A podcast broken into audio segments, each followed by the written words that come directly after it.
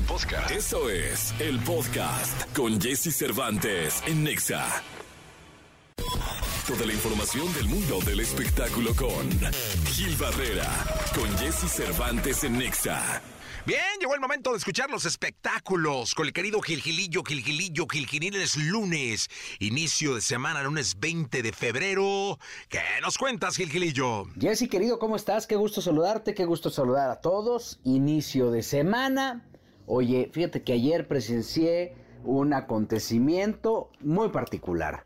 Carolina Ross se presentó en el Campo Marte, ahí junto a Andrea Bocelli, este tenor que prácticamente pues eh, ha conquistado el mundo, un cuate muy simpático, muy cordial y muy respetuoso que le dio vaya palmada en la espalda a la querida Caro. Este le dio la oportunidad de interpretar un par de canciones, Vivo por ella, que es uno de los grandes clásicos populares, por llamarlo de alguna forma, de Andrea Bocelli. Y bueno, pues este Caro estaba nerviosísima, pero siempre con una dignidad y con una potencia y con, eh, pues, eh, sacando el profesionalismo a todo lo que daba.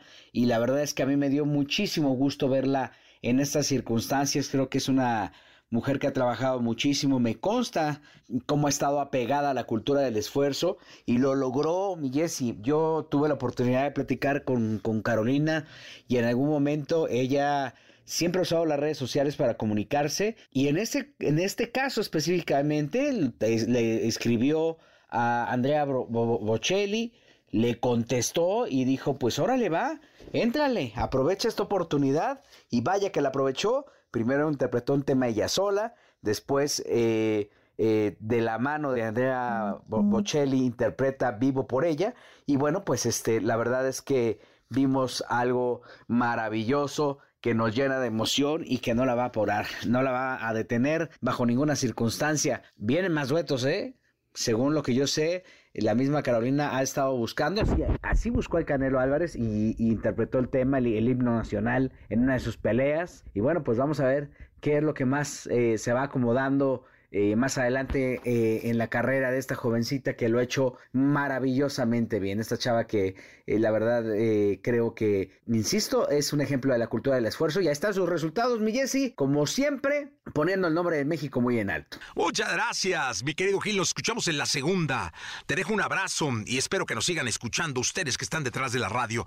Vamos a continuar. Se llama Feel This Moment, Pitbull y Cristina Aguilera. Lo mejor de los deportes con Nicolás Romay. Nicolás Romay. Con Jesse Cervantes en Exa. Bien, es lunes. Si llega Nicolás Romay Pinal, el niño maravilla, llega The Wonder, The Kid. Mi querido The Kid, ¿qué fue lo que pasó en el mundo del deporte el fin de semana? Cuéntanos. Jesús, ¿cómo estás? Me da mucho gusto saludarte. Buenos días para ti, para toda la gente que está con nosotros, que nos acompaña como cada mañana, arrancando esta semana. Y si te parece, empecemos con el fútbol mexicano, con la Liga MX, porque se llevó a cabo ya la jornada 8. Qué rápido avanza el torneo jornada 8 del fútbol mexicano y la verdad es que fueron muy buenos partidos. Juárez y León empatan 0 por 0, Cruz Azul le gana 3 por 1 a Puebla, la máquina se reencuentra con el triunfo. 3 por 1 le gana Cruz Azul a Puebla, San Luis y Santos empatan 1 por 1, Rayados 2 por 1 a Necaxa, qué bien lo está haciendo Monterrey, no solamente en la liga, ¿eh? también en la liga de expansión, también en la liga femenil, la verdad es que Monterrey está teniendo una temporada extraordinaria, Tigres le gana 1 por 0 Atlas. Resultadazo de, de Tigres y una derrota muy dolorosa para el Atlas. Chivas, 2 por 1 derrota a Pumas. Ojo con los Pumas de Rafa Puente, Jesús. Empezaron muy bien, parecía que tenían nivel suficiente como para mantener esa regularidad y poco a poco se ha ido desmoronando el equipo.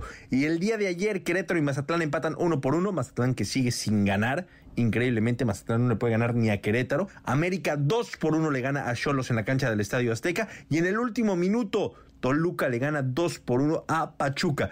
¿Cómo queda la tabla general? Rayados 21 puntos, increíble lo de Monterrey que es líder del torneo, Tigres 18 puntos, América 16 puntos, Pachuca 16 puntos, Chivas, creo que es la gran revelación Chivas, ¿eh? 15 puntos, está en el quinto lugar, pero va a pelear por meterse directo a la liguilla, por lo menos a la mitad del torneo, pues eso parece. Toluca, 12 puntos, pero tiene un partido menos, tiene 7 partidos nada más. León, 11 puntos, igual un partido menos. Juárez, una de las grandes sorpresas, ¿eh? 11 puntos y ya con 8 partidos. Santos tiene un partido menos, tiene 7. y 9 puntos. San Luis en zona de repechaje con 9 puntos. Pumas 8 puntos y Necaxa 7 puntos. ¿Cuáles serían los eliminados, Jesús? Atlas tiene 7 puntos. Un partido menos, sí, pero tiene 7 puntos. Estaría eliminado en estos momentos. Cholos 7 puntos, Puebla 7 puntos, Cruz Azul 4 puntos, Querétaro 4 puntos y Mazatlán, después de 7 partidos, tiene un punto. Así la Liga MX, eh, Jesús, después de 8 jornadas. Por cierto, hay fútbol entre semana, eh, el miércoles Cruz Azul contra Atlas y el jueves Santos contra Toluca, los partidos que no se jugaron de la jornada 7. Así que prácticamente solamente descansamos lunes y martes, ¿eh? Lunes y martes de Liga MX porque hay juegos miércoles, jueves y el viernes arranca un una nueva jornada. Un abrazo Jesús, platicamos en la segunda de todo lo que está pasando en Europa y de lo que viene ¿eh? con la UEFA Champions League. Saludos. Muchas gracias, Nicolache, Nicolás Romay Pinal. Vamos con más música. Todo lo que temes preguntar, pero te mueres por saber. Saber. Sexo. Con Alessia Divari. En Jesse Cervantes en vivo. Señoras, señores, desde el país de la bota, desde Florencia, está transmitiendo en vivo desde el Ponte Vecchio, ahí en un puestito de, de, pizzas. Ay, sí. Este, la queridísima Alexia Divari. ¿Cómo estás, Divari? Muy bien, muy contenta, con harto frío. Oye, ¿ya fuiste al restaurante que te recomendé? Que no, que no, he ido. Pues, ¿Cuánto vas a ir? O sea, ya no me tomes. Por eso luego no tienes novio, porque a los hombres nos toman mucho el pelo. Ya, dinos la verdad, no voy a ir nunca ya. No, o sea, es que sí está en mis planes ir, no he podido ir. Este fin de semana no me sentí muy bien, estuve en cama todo el fin de semana. Entonces no salí, ahora sí no salí para nada este fin de semana. ¿Estuviste encamada? Estuve encamada y no de la cama chida. Ah, caray, ¿pero todo bien? Sí, todo en, todo en orden, todo qué en bueno, orden. Qué bueno, Divari. Oye, eh, hoy que cuando me enteré del tema, eh, habría que hacerle, habría que ponerle más atención al reconocimiento en la humanidad que hay que darle al condón, ¿no? ¿Verdad? Nos evita tanta cosa. o sea, nos evita las infecciones transmisión sexual y embarazos no planificados. ¿Queremos más? No, pues. Aparte, creo que ha avanzado mucho el condón, ¿no? Pues es que hay, ya hay muchas variedades o sea, es decir, los hay texturizados, los hay de colores, los hay de sabores, eh, los hay de diferentes materiales. El más común eh, que vas a encontrar en absolutamente todos lados es el de látex, eh, de diferentes grosores, pero siempre de látex. Y también existen ya los de poliuretano para la gente, para los hombres que tienen alergia al látex, por ejemplo. No, sí, fíjate. ahí te va. Me metí a historia del condón ¿no? Para que, me, imagino que tú ya te la sabes de memoria, pero está tan bueno el internet aquí en la cabina que no me abrió. Entonces, este, eh, solo les puedo decir, es que ya sabes que funciona de maravilla. Se, se menciona en la civilización, sí, eh, que desde los egipcios, desde el año 1000 antes de Cristo, lo fabricaban de lienzo. De lienzo y luego se hacía de tripas. No me de tripas de animales, la de puerco era la más común. Eh, y esos eran los condones, digamos, de antaño. ¡Wow! O sea... Que pues de, alguna manera había que evitar estos embarazos. Digo, nace primero eh, para evitar embarazos y después eh, infecciones de transmisión sexual también. O sea que no tendría que haber buscado, tú te sabes de memoria la historia del condón. bueno, sí, de memoria, de memoria no, pero a grandes rasgos, los grandes momentos, digamos, sí, eso sí hay que, hay que sabérselos. Pero, pero algo importante que, que me gustaría que pudiéramos platicar hoy, por ejemplo, también es, son estos errores comunes al momento de poner el condón, porque de pronto creemos que es súper fácil, y sí, es muy fácil ya que lo sabes hacer, pero cometemos, o sea, el condón dice, cuando tú lees en la efectividad del condón, dice que es 99% efectivo pero en realidad ese 1% o más que a veces puede tener de fallo se refiere al fallo humano, eh, porque está mal puesto, ¿no? O sea, desde las típicas del típico error, eh, por ejemplo, hay quien cree que va a estar más seguro si utiliza doble condón y al momento de poner doble condón lo que hacemos es que la fricción de uno con otro hace que se rompa. Ah, o sea, eso, eso del doble condón es un mito. Es un mito. Que nunca debe pasar. No, por favor, no, porque eso lo vuelve mucho, mucho, mucho más propenso a que se rompa. O sea, tienes una altísima probabilidad de que se rompan los dos condones, ¿no? Por la fricción. Entonces, no, no sirve de nada ponerte dos condones, no es más seguro, todo lo contrario. Uno es más que suficiente. Em, por ejemplo, algo importante es que le tienes que sacar el aire. O sea, digamos que un repaso para quienes nos están escuchando y quienes nunca han escuchado quizás cómo se pone un condón. Lo primero es que hay que abrirlo correctamente. Eh, el condón, la, la bolsita donde viene el condón, tiene una parte donde viene como un zigzag, se siente con los dedos, puedes sentir la diferencia, viene como un zigzag y otra parte es lisa, se abre de la parte del zigzag, ¿no? Eh, puedes primero con las yemas de los dedos empujas el condón de forma tal que cuando abras la bolsita no, no rompas el condón, ¿no? Eh, para esto, por favor, pues no usen los dientes. Esta, esta partecita del condón donde viene en zigzag está hecha para que la puedas abrir fácilmente y no haya necesidad de meter el diente, ¿no? Para no lastimar el condón al momento de abrirlo. Sí, hay que tener cuidado. Hay que, hay que cuidar más el condón prácticamente que el pene, porque sí, sí, es el que te salva. Pues ese es el que nos salva de tanta cosa, ¿no? Por ejemplo, también cuidado con la joyería, eh, con las uñas largas o con más que largas que no estén bien limadas porque pueden tener astillitas y eso puede lastimar o romper el condón o la joyería, si de pronto uso algún anillo que puede lastimar el condón, pues habrá que tener cuidado con eso. Todo lo puntiagudo, áspero, que tenga algún tipo de mm, eh, escamita o puntita que pueda lastimar el condón, pues esos son los que hay que tener cuidado para no usarlos. Eh, ya que sacaste el condón, ya lo logramos, ya lo abrimos correctamente, sacamos el condón eh, la cabecita del condón necesitamos apachurrarla para ahí es donde va a caer eventualmente el semen. Entonces, con tus deditos apachurras esa, esa parte y después entonces sí puedes presionar el condón en la cabeza del pene o en el glande, ¿no? Y de ahí desenrollarlo. Si ves que no desenrolla, eso quiere decir que tienes el condón al revés, por ejemplo, ¿no? porque debería desenrollar fácilmente. Si no está desenrollando fácil, es que está al revés, ¿no? Entonces simplemente lo giras, vuelves a apachurrar la cabecita, eh, porque el chiste es que no tenga aire, porque si dejas aire en ese, digamos, en ese vacío donde va a eventualmente caer la eyaculación, el semen, este también se puede romper porque se crea, digamos, hace una burbuja de aire y se podría romper. Entonces, hasta aquí todo en orden, ya presionamos la burbujita esta, lo colocas en la cabeza del pene, en el grande, y lo echas hacia abajo.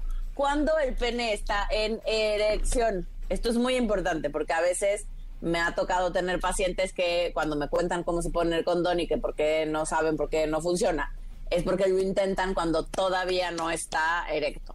Tiene que estar ya en erección. Oye, aquí hay dos preguntas. Dice, ¿es cierto que si lo traigo en mi cartera se puede romper? Eh, sí. Eh, tienen una burbuja de seguridad. Cuando tú agarras la bolsita donde viene el condón, está como infladita, ¿no? En medio está como infladito. Si no está infladito, y eso quiere decir que ya se aplastó, eh, digamos que ya no estamos seguros de que ese condón vaya a funcionar adecuadamente. Entonces te tienes que fijar siempre que tenga esta burbujita. Si lo tienes adentro de la cartera, es un mal lugar porque generalmente, además de que se aplasta ya con la cartera, generalmente los hombres se sientan en la cartera, ¿no? Porque la traen metida en la pompa. Em, entonces, no, cero es un buen lugar. Traer el condón en la cartera no es un buen lugar. Eh, hay unas. Preguntan aquí que qué pasa. que venden. Ah, hay unas cajitas como portacondones. Exacto, que son duras, entonces la puedes meter en la parte de adelante de tus jeans, por ejemplo, en la bolsa de adelante y es chiquita y es durita para que no se apachurren. Ah, está padre. ¿Qué, qué pasa cuando se vence el condón? Eh, pues pasa que ya no funciona. O sea, pasa que, digamos, las características del condón pueden no estar al 100. Eso quiere decir que se puede romper fácilmente. Ah, me tengan cuidado, ¿eh? Por luego andan ahí ¿Sabes, ¿Sabes dónde es un, un, buen lugar para guardar un condón? ¿Dónde? Eh, para los que están escuchando, por ejemplo, en el calcetín. Ah, órale. O sea, en la parte, no, no la que aplastas, pues, ¿no? O sea, sino en el tobillo, que lo mantenga el calcetín, ahí para los hombres, por ejemplo, o también para las mujeres, pero para los hombres generalmente son los que usan más eh, pantalón con calcetín, eh, y ahí lo pueden guardar, ahí no se lastima. No, y no, te lo cachan. Con nada. No te lo cachan y no se apachurra con nada, entonces es un buen lugar. Pues sí, muy bien, muy bien, Divari. Oye, fíjate que yo te estaba escuchando y dije qué complicado es ponerse el condón. ¿No? ¿Por qué? Porque Nada cuando uno se va a poner el condón es que ya, ya urge, o sea, ya, ya están, ya están los chavos ya queriendo ya. Exacto, Entonces, ¿sabes? Tienes que abrirlo por acá, medir y sacar la bolita y que entonces que el condón resbala. No, hombre, estos vatos lo abren con los dientes y Pues todo mal. Por eso hay embarazos no planificados, porque No. se lo ponen mal. Pero bueno, qué bueno. De- deberías de grabar un video. Ahora que quieren monetizar aquí digital, deberías de grabar un video, un tutorial de cómo se pone un condón. Ah, yo feliz. ¿Sí? Este, sí, claro, lo hacemos. No, Eh, pero entonces, algo que vale la pena eh, también decir es, el otro error común es al momento de quitarlo. Eh, porque muchos hombres se esperan a que se baja la- cuando, cuando ya, o sea, digamos, tienen una eyaculación y se esperan un buen ratito y luego ya se lo quieren quitar y ya se escurrió todo el condón junto con la eyaculación que estaba dentro, ¿no? Con el semen. Entonces el condón se quita cuando todavía está erecto el pene, para que lo puedas desenrollar fácilmente y no haya riesgo de escurrimiento por ningún lado. Sí, eso está. Ese es un buen comentario. O sea, cuando todo. O sea, quítatelo terminando, ¿no? Exacto, terminas, te lo Sí, quitas. ya. Cuando recién terminas, el, el pene todavía está erecto, ¿no? Sí. Tarda unos tarda unos momentitos en regresar a su estado regular. No te lo Entonces, vayas a llevar a tu donde te lo casa. tienes que quitar. no, no. Y es como es de látex, se tira, se tira en el bote de basura, gente. No se tira adentro de la taza. Ah. Importante. Sí. No es biodegradable. Qué, qué bonito. ¿Cómo sabes cosas, eh? ¿Viste? Qué bonito. O sea, me da muchísimo gusto. ¿Cómo qué, qué felicidad tener aquí a la solo Divari? Óyeme, pues es que de pronto ha- hacía mucho que no hablábamos así, tal cual como de educación sexual, pero No, es muy me da mucho bonito gusto, porque ¿no? son Claro. las bases, Y aparte nos vas a hacer el bases de tener tutorial. una vida sexual saludable, satisfactoria, sin preocupación. Eso va a estar bueno. Que nos hagas el tutorial. Eh, gracias, Divari. Sí. No, hombre, al contrario, gracias a ustedes. Nos vemos el miércoles. Manden sus dudas.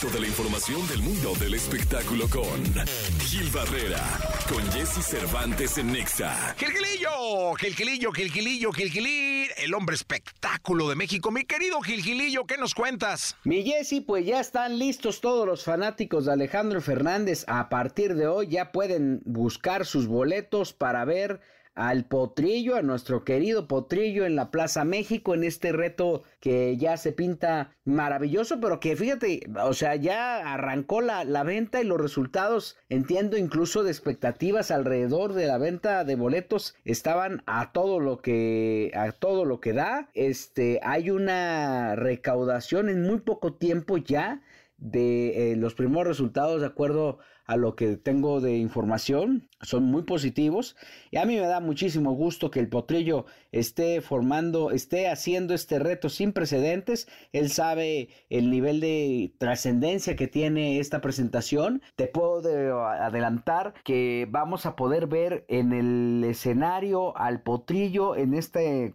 en este plan de 360 con un eh, formato muy similar al que su papá tuvo en aquella presentación en la Plaza México que lo catapultó y que lo llevó a dimensiones pues este mucho más grandes. Ahí sí, en ese momento ya Vicente era el ídolo del pueblo cuando él logra esta presentación. Y ahí están los resultados y a mí me da mucho gusto eh, por el Potri, porque ahí también va a ser una consagración importante para Alex Fernández Jr., que es una de las sorpresas, entre muchas cosas más que estará reservando el querido Alejandro Fernández en esta presentación. Son 50 mil boletos, entiendo que arrancó maravillosamente bien, le fue mejor que a Pepe Aguilar, con quien pues desafortunadamente está empujando por la venta, incluso aunque vino de promoción la semana pasada, pues los resultados no son todavía tan los, los que estaban esperando. Y bueno, pues lo importante es que el costo de insurgentes reciba estas grandes estrellas, esta sorpresa de muchísimos más. Te puedo adelantar que entiendo que incluso Conjunto Primavera también pasará eh, por eh, la Plaza México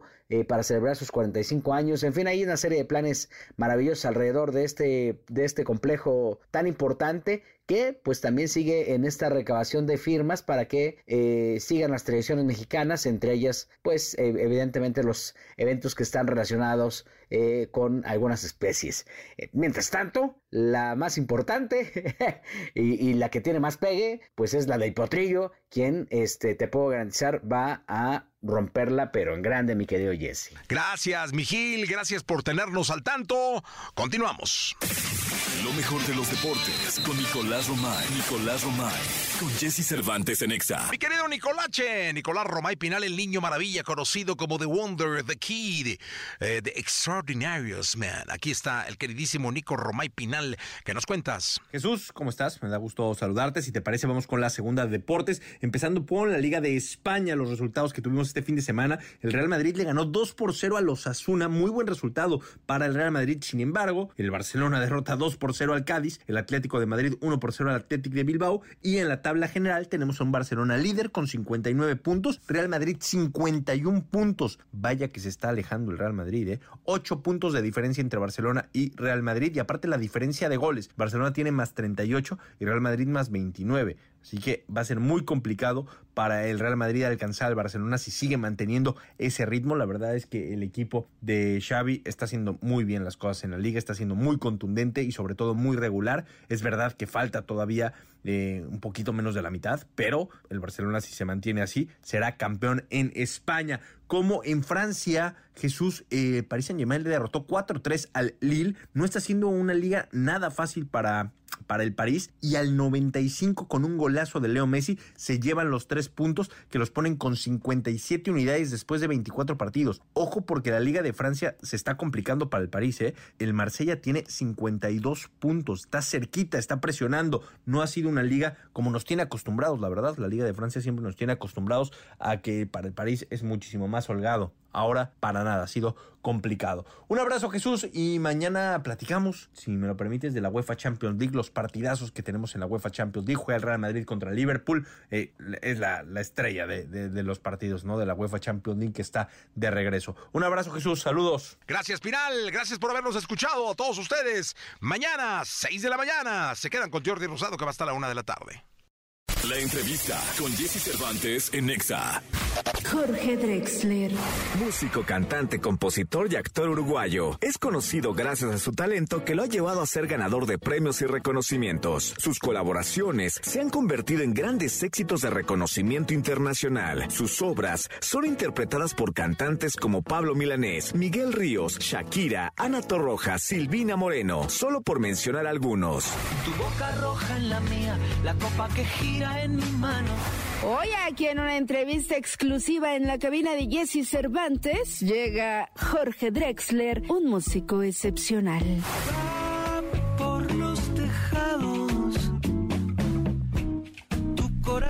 Jorge Drexler, ¿cómo estás? Qué gusto saludarte. Bienvenido a, esta estación, bienvenido a este programa. Eh, bienvenido a México. Muchas gracias, Jesse. ¿Cómo estás? Bien, y recapacitaba en torno a que debe ser la tercera o cuarta vez que, tengo la oportunidad de, sí, nos hemos visto ya varias veces. De platicarte, pero siempre había sido en los Grammys.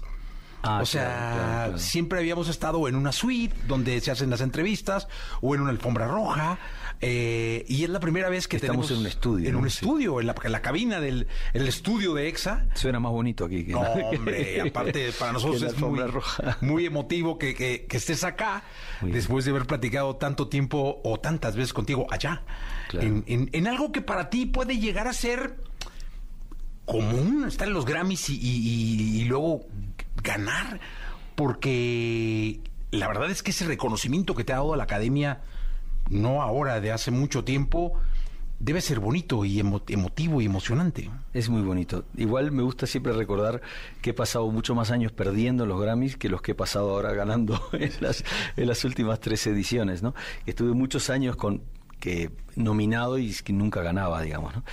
Pero claro, cuando uno gana, lo primero es agradecer, lo segundo es celebrar, digamos, ¿no? Porque en definitiva el premio está dado por una academia que es un que es una fuerza gremial, es, es la gente de mi trabajo, la gente que se dedica al mundo de la música. Entonces es, eh, es un orgullo, la verdad que, que compañeros y compañeras de mi profesión consideren que un proyecto de escala intermedia como es el mío, es decir, el, ha ido creciendo con el paso del tiempo, pero sigue siendo hecho de manera artística y artesanal, que tenga que haya, se haya llevado, por ejemplo, siete premios, como pasó la última vez, que fue el proyecto más premiado de la última edición de los Latin Grammy. Así que fue una sorpresa maravillosa, una exageración imprevisible y, lindísima, pero sobre todo agradecerlo y luego celebrarlo también. Oye, y luego el, Oscar y el Goya, o sea, realmente esas celebraciones deben tener tintes, ¿no?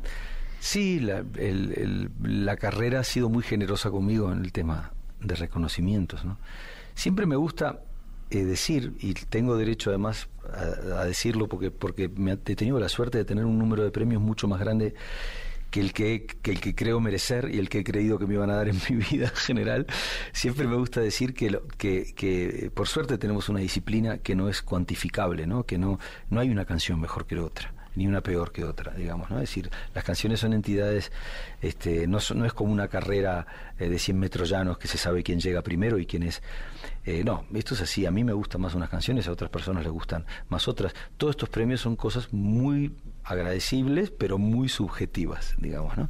Entonces siempre hay que tenerlo con, con, esa, con esa distancia. Ganar premios no te hace ni mejor persona ni mejor escritor de canciones, y no ganarlos no, no produce lo contrario tampoco, ¿no? Oye, pensaba, eh, soy un convencido que uno eh, va de alguna manera mamando la música, es decir, creces con la música con la que tus padres están ahí, tu madre luego te, tiene una influencia importante cuando eres chico, te va poniendo canciones, eh, esas canciones van madurando conforme ella misma va creciendo. Yo recuerdo muchísimo la rondalla de Saltillo, Víctor Iturbe, el Pirulí, Javier Solís, José Alfredo Jiménez. ¿Tú con, qué creciste, Jorge? Solo conozco a José Alfredo Jiménez, de los que nombraste. entonces crecí en otro mundo diferente, ¿no? este, José Alfredo sí que es maravilloso. De todas formas lo conocí tarde. Yo me, crié, en una casa con dos padres de orígenes muy diferentes. Mi padre nació en Alemania, este, como judío alemán, escapó de Alemania con cuatro años con sus padres en el 39 vivió en Bolivia un tiempo y entró como inmigrante en Uruguay, donde conoció a mi madre que ya venía de muchas generaciones de uruguayos. Mi madre era muy uruguaya y su familia también. Entonces me crié escuchando música mm, de un berlinés y de una montevideana. Entonces mi padre era más del mundo de la música clásica, del jazz, de los Beatles, que tenía también esos discos. Mi madre era más del mundo del folclore y de la música brasilera y de la música de mi región. ¿no? Entonces, y esas dos han sido influencias que han marcado todo lo que hago, ¿no? Es decir, por un lado mi región y por otro lado el, mundo, digamos. ¿no? Oye, y, y por ejemplo, eh, hablemos ahora de, de, tinta y tiempo. Mm. Eh, esta inspiración tiene que ir, no sé, no sé si la palabra sea madurando o migrando, dependiendo con la gente que convives, o con el entorno, o con el mundo y lo que el mundo nos va. Esto de la pandemia fue brutal, este, como aquí de pronto nos han marcado sismos, este, como en tu país debe haber situaciones eh, sociopolíticas que deben marcarte, ¿no? E, e, esto último, platícanos un poco. Yo reivindico mucho la, el derecho de cada persona a escribir no necesariamente de las cosas que le pasan en su vida.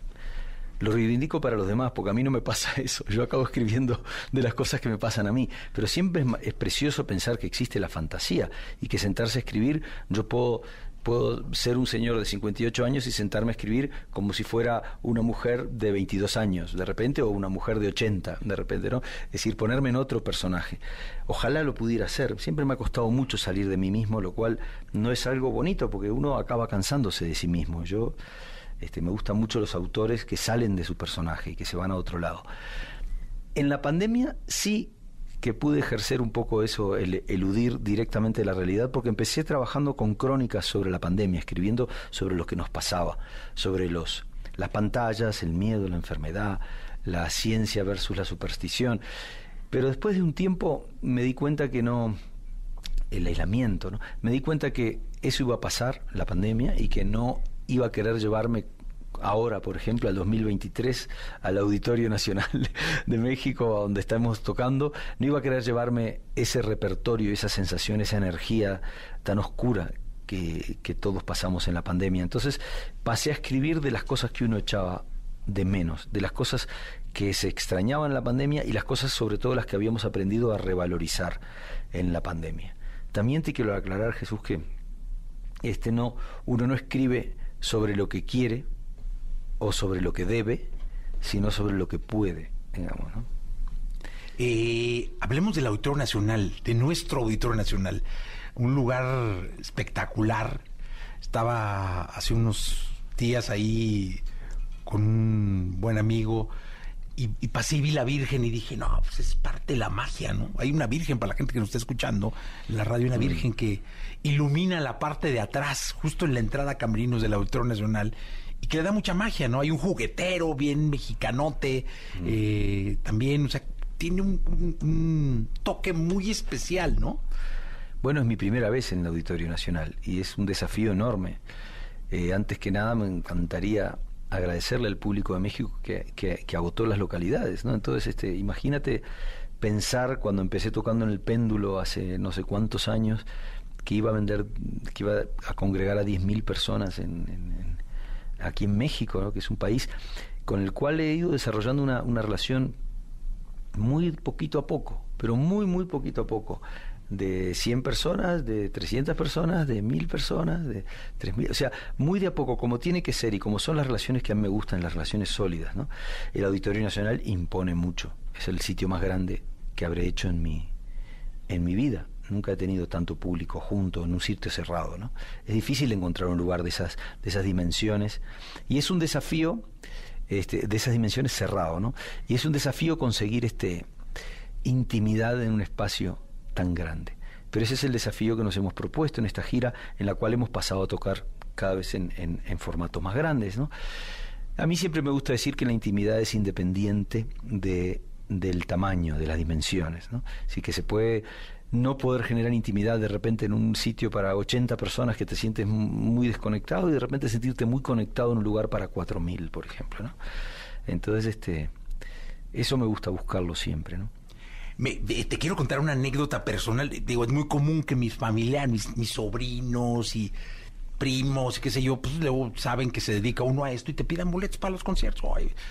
Y es muy común que habiendo tanto reggaetón, pues, los chavitos te pidan boletos para ir a ver a este, héroes reggaetoneros que hoy están conquistados, o los tienen conquistados, ¿no?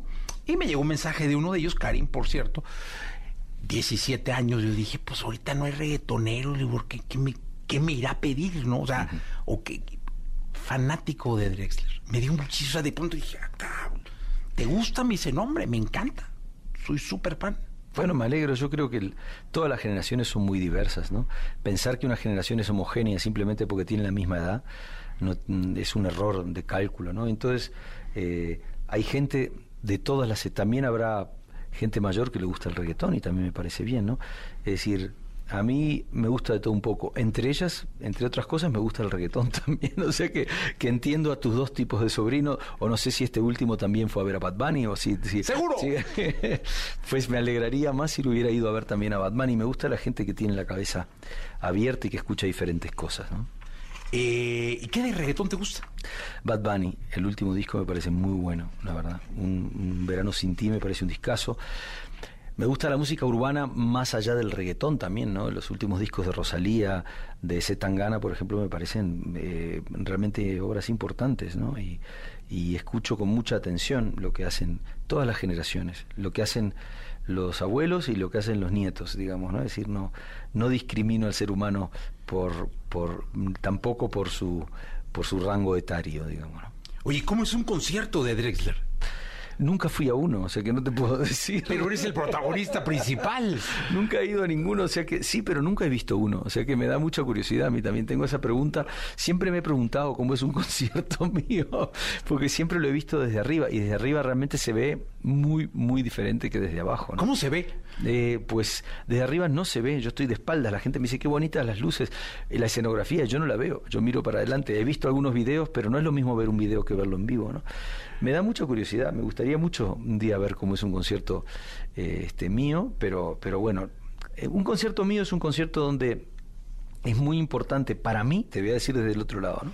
No sé si el público piensa lo mismo, es muy importante estar en, estar en estado de alerta, de conexión, no ir con el piloto automático. Es cierto que el, que el, concierto, y este sobre todo, tiene un guion muy específico, tiene una canción atrás de la otra, pero estar abierto a lo que pasa, estar abierto a, a cualquier incidencia, cualquier cosa que haga un músico o una música. Tengo una banda, por cierto, maravillosa, con tres músicos y tres músicas maravillosas.